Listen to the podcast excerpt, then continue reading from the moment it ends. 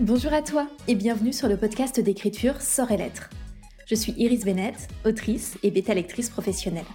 Je considère l'écriture professionnelle non pas comme un souffle d'inspiration porté par des muses mystérieuses, mais bien comme un art. Donc comme une discipline permettant de créer un produit qui mérite rémunération. Si cette vision des choses t'intrigue ou te parle, alors installe-toi confortablement pour écouter l'épisode qui va suivre. Je te souhaite une excellente écoute. Aujourd'hui, j'ai fait une sélection de différentes erreurs que je repère souvent dans les manuscrits que je bétalie professionnellement.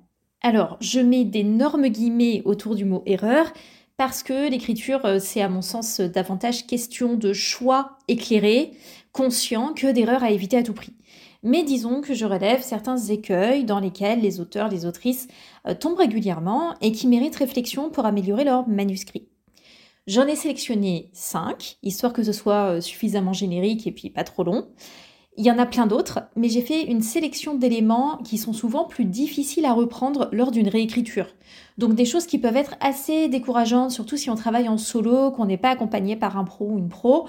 Euh, voilà, des éléments qui, s'ils sont pas pris suffisamment en amont euh, dans l'écriture, une fois qu'on revient dessus, euh, vous pouvez avoir ce découragement et vous dire cette réécriture elle va être trop lourde, j'ai envie de laisser tomber et de passer à autre chose.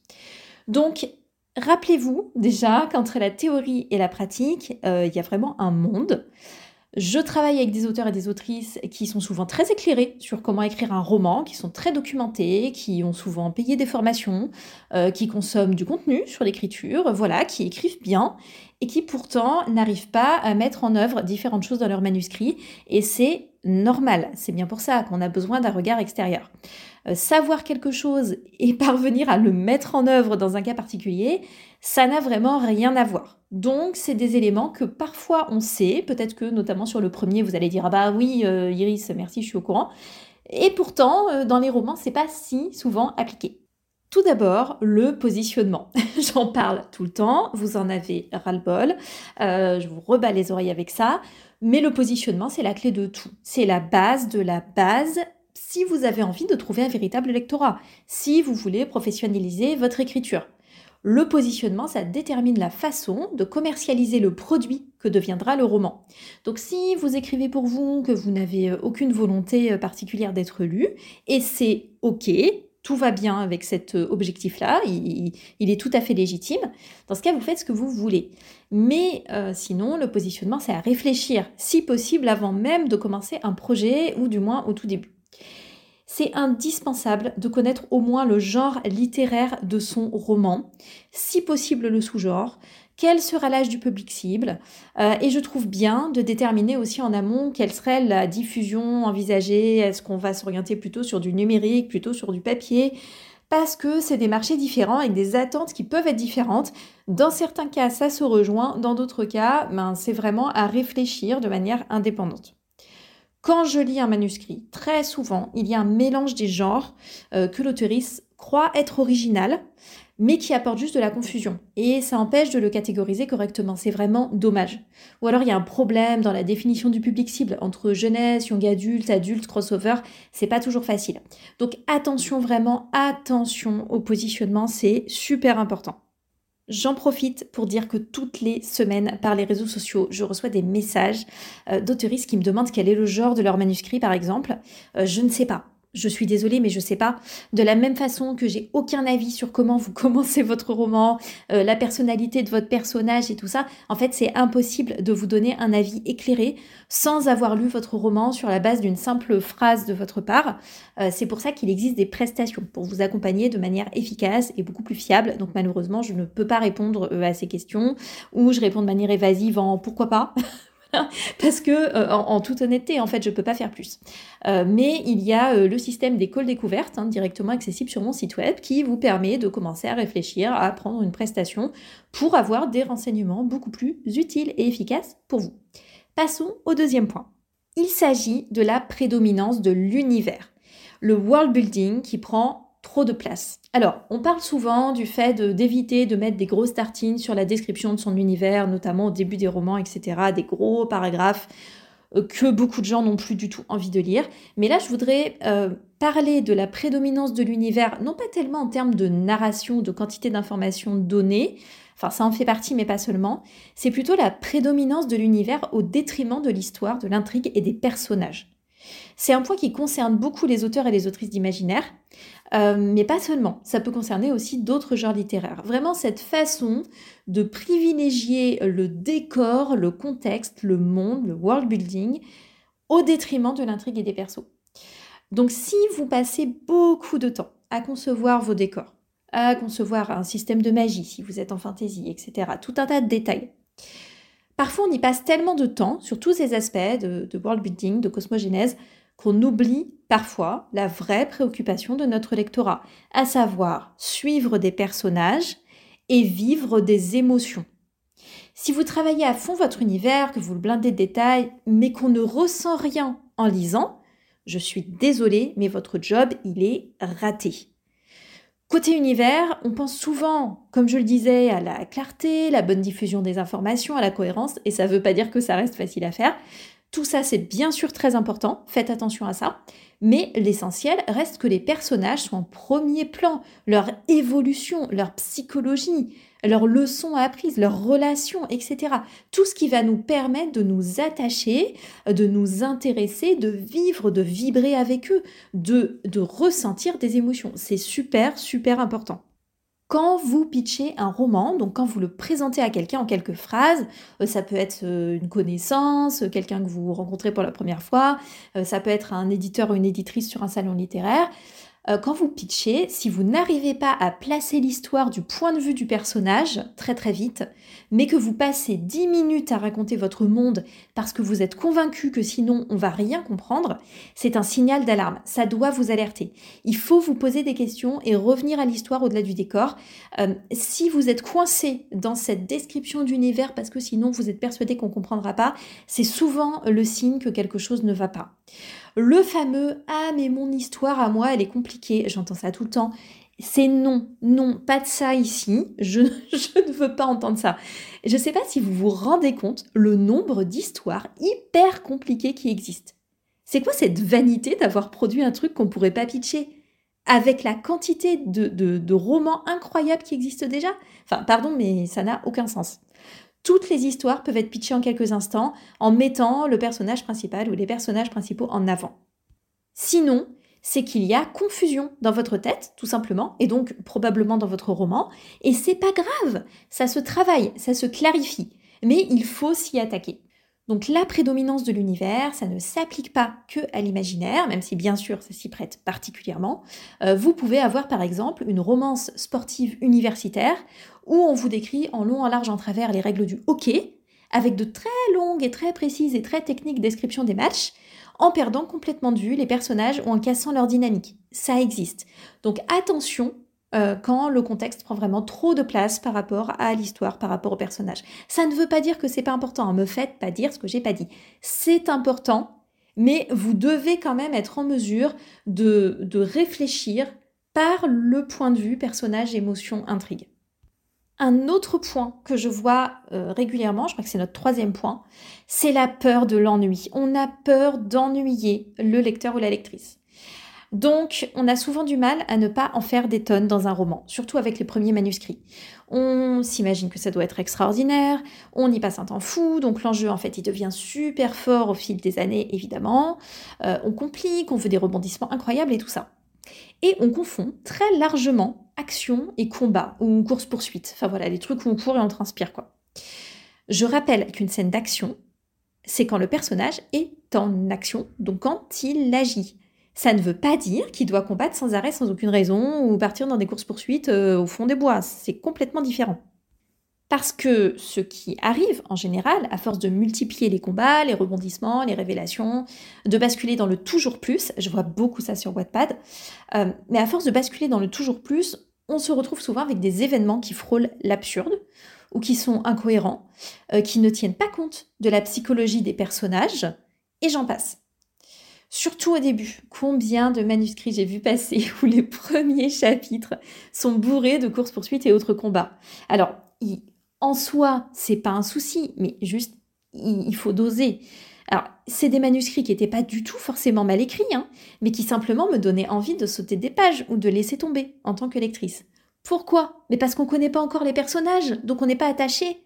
Et si on débarque dans un combat dès le début, alors qu'on ne connaît pas le contexte, on ne connaît pas les, bonhommes qui sont là, on ne connaît pas les enjeux, euh, ben en fait, on, on s'en fiche. Enfin, nous, tout ce qu'on se dit, c'est OK, il y a un combat, mais euh, pourquoi, comment, qu'est-ce qui se passe? On a besoin d'explications, en fait. Euh, c'est normal. Donc, les moments de tension, les combats sont des moments de tension, normalement, il faut se rappeler qu'ils sont là pour nous stresser sur des enjeux précis. Donc, il faut qu'on connaisse ces enjeux et qu'on connaisse les personnes qui sont impliquées. Sinon, on s'en fout en fait. Imaginez dans les, faits divers, vous entendez parler d'un truc terrible, mais qui concerne des gens que vous connaissez pas euh, et c'est très loin. Euh, ça va peut-être vous toucher, mais je vous assure que ça va beaucoup moins vous toucher que euh, si ça se passe en bas de chez vous avec quelqu'un que vous connaissez et que vous aimez. Et c'est complètement différent. Donc attention à cette escalade d'action, parfois superficielle, qui ne sert pas le texte. Il faut être au service du texte. J'en vois de plus en plus des, voilà, des, envies comme ça de multiplier l'action, de, tomber dans le toujours plus justement. C'est dommage parce que la première impression, elle est importante pour le lecteur euh, en auto-édition ou en maison d'édition. En auto-édition parce que ben, on commence le roman, s'il nous plaît pas, on l'arrête. Et euh, si vous soumettez en maison d'édition, bah, votre premier lecteur, euh, ce sera l'éditeur ou l'éditrice qui va justement commencer ce début de roman et peut-être s'arrêter parce que il aura une ribambelle d'action, mais il saura pas ce qu'il fout là. Donc des manuscrits, il en a plein d'autres à lire. Donc ça, c'est un point aussi qui est vraiment très très important. Un quatrième point auquel on pense pas forcément si souvent, c'est le vocabulaire et la tonalité.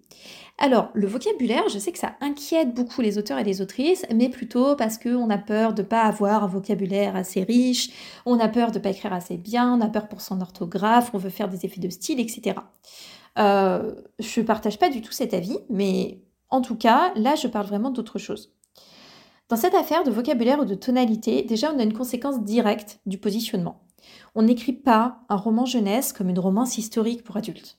Si vous écrivez pour des enfants de 6 ans, vous allez faire certains choix au niveau du vocabulaire utilisé. On est d'accord, c'est logique. Attention aussi au champ lexical, selon l'ambiance de votre roman, donc euh, le genre, mais aussi l'ambiance. Pour en revenir au genre, si vous écrivez un thriller, donc quelque chose d'angoissant, euh, n'expliquez pas dans une scène de tension qu'un ruisseau est en train de chanter au milieu des herbes émeraudes. Vous voyez, enfin, ça va pas en fait, ça nous nous met pas dans le bon mood, ça nous met pas dans la bonne ambiance. Veillez aussi au langage des personnages, donc à leur caractérisation. Un enfant ne va pas parler comme un adulte. Ça m'arrive souvent de lire des manuscrits où on a un enfant de 6 ans euh, qui fait des phrases incroyables avec des mots de 4 syllabes et plus. Euh, franchement, même Mathilda, le petit génie de Roald Dahl, euh, elle parlait pas de manière aussi sophistiquée. Donc attention, un enfant doit quand même parler comme un enfant. Un dirigeant euh, en pleine allocution politique, voilà, devant la foule en délire, s'exprimera aussi d'une certaine façon, et ainsi de suite. Donc il faut vraiment adapter. Petit aparté pour les personnages qui ont une façon de s'exprimer familière. On peut avoir envie de remplacer les syllabes par euh, des apostrophes, euh, montrer qu'ils mangent des mots, etc. Attention à ça, vraiment. Alors ça peut arriver sur un personnage euh, ou sur certaines phrases. Mais si vous avez une dizaine de mecs en train de bouffer les mots, toutes les pages, c'est super désagréable à la lecture. Donc oui, c'est peut-être réaliste, mais on n'a pas besoin de ça. D'accord? Donc n'en faites pas trop. Aussi une alerte pour les gens qui traquent les répétitions et les verbes ternes en s'aidant par exemple du logiciel Antidote. C'est super, mais parfois vous finissez par écrire n'importe quoi. Gardez en tête que c'est un outil qui doit, encore une fois, être euh, adapté et servir votre texte. On ne peut pas remplacer toutes les répétitions et tous les verbes ternes. Parfois ça dénature complètement votre texte, mais aussi votre euh, intention. Donc soyez vigilants. L'objectif quand on utilise Antidote, c'est pas d'arriver à zéro répétition et zéro verbe terne. Privilégiez le réalisme, euh, le bon sens, en cohérence avec l'intention et le positionnement de votre manuscrit. Attention aussi au vocabulaire technique. J'ai lu récemment une fantaisie historique avec des descriptions de bâtiments incroyables, mais du coup les détails architecturaux étaient si précis et si inhabituels, c'était tellement de vocabulaire que je ne pouvais pas comprendre que la personne lambda ne comprend pas que ben, en fait je ne pouvais pas me représenter la plupart des éléments. Donc j'étais complètement coupée, en fait euh, je n'arrivais pas à me représenter, j'étais coupée du texte, en plus c'était long, et 40 000 mots que je comprenais pas. Se documenter c'est super, hein. Mais attention à pas trop sortir de langage courant non plus ou de manière euh, très anecdotique.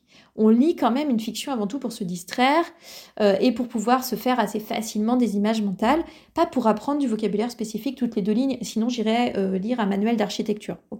Ça fait décrocher, donc attention à tous ces éléments-là autour du vocabulaire, de la tonalité, du champ lexical. Un autre point qui va être relatif aux romances, la romance trop rapide. Euh, je mets un point de vigilance supplémentaire là-dessus, que vous écriviez dans le genre de la romance ou qu'il s'agisse d'une intrigue dans votre roman. Attention à ce que les choses ne soient pas trop rapides et il faut essayer de faire en sorte que la relation soit quand même vraisemblable. Souvent, euh, les auteurs et les autrices ont tellement le couple phare de leur bouquin en tête que vite, vite, vite, on les jette dans les bras l'un de l'autre, le mec arrive direct, tac, ils sont directement ensemble. Si c'est un point de détail dans votre histoire, ok, si on est vraiment censé avoir une romance, euh, on s'ennuie en fait avec ces gens. On ne comprend pas d'où sortent leurs sentiments, on ne les ressent pas. Donc c'est frustrant. Et si la romance, elle est là pour accentuer des enjeux liés à l'intrigue principale, ben malheureusement, si on n'est pas, enfin si on comprend pas leurs sentiments, on n'en aura rien à faire. Mettons que l'héroïne doit aller sauver son mec ou le gars doit, euh, euh, je sais pas, voit sa nana se faire poignarder sous ses yeux dans un roman de fantasy. Euh, en fait, euh, si on s'en fiche de leur relation et de l'autre personne, on se dit ah bah zut c'est ballot, mais ça va pas plus loin. C'est quand même dommage parce que c'est censé être une zone, enfin une zone, une scène de tension, une zone de tension aussi sans doute, surtout là où elle s'est fait poignarder. Mais donc attention à ça. J'ai souvent commencé des manuscrits fantasy où l'héroïne rencontre un gars, donc ah, évidemment c'est un ennemi to lovers, euh, donc ennemi à amant parce que on pourra faire tout un sujet de podcast, mais en gros ces derniers temps. Ce schéma narratif rassurait tout le monde, donc on le mettait partout comme une garantie qu'on n'allait pas s'ennuyer. Donc ils se rencontraient, euh, petite pique hostile sortie on sait pas où, parce que bon la fille est censée être badass, donc évidemment elle est désagréable. Trois chapitres plus tard, ils sont déjà chauds cacao, on sait pas pourquoi. Après, on se rappelle que, ah bah oui, mais zut, c'est allé un peu vite, donc on se retrouve avec des faux problèmes, euh, souvent de communication qui durent euh, deux minutes top chrono. Enfin, c'est, c'est pas très agréable. Donc que votre romance, elle soit principale ou secondaire, Demandez-vous vraiment pourquoi les personnages tombent amoureux, pourquoi c'est lui, pourquoi c'est elle? Dans une romance hétéro. Euh, bien sûr sur euh, n'importe quelle romance que vous avez envie d'écrire. Réfléchissez aussi à ce qui va les opposer.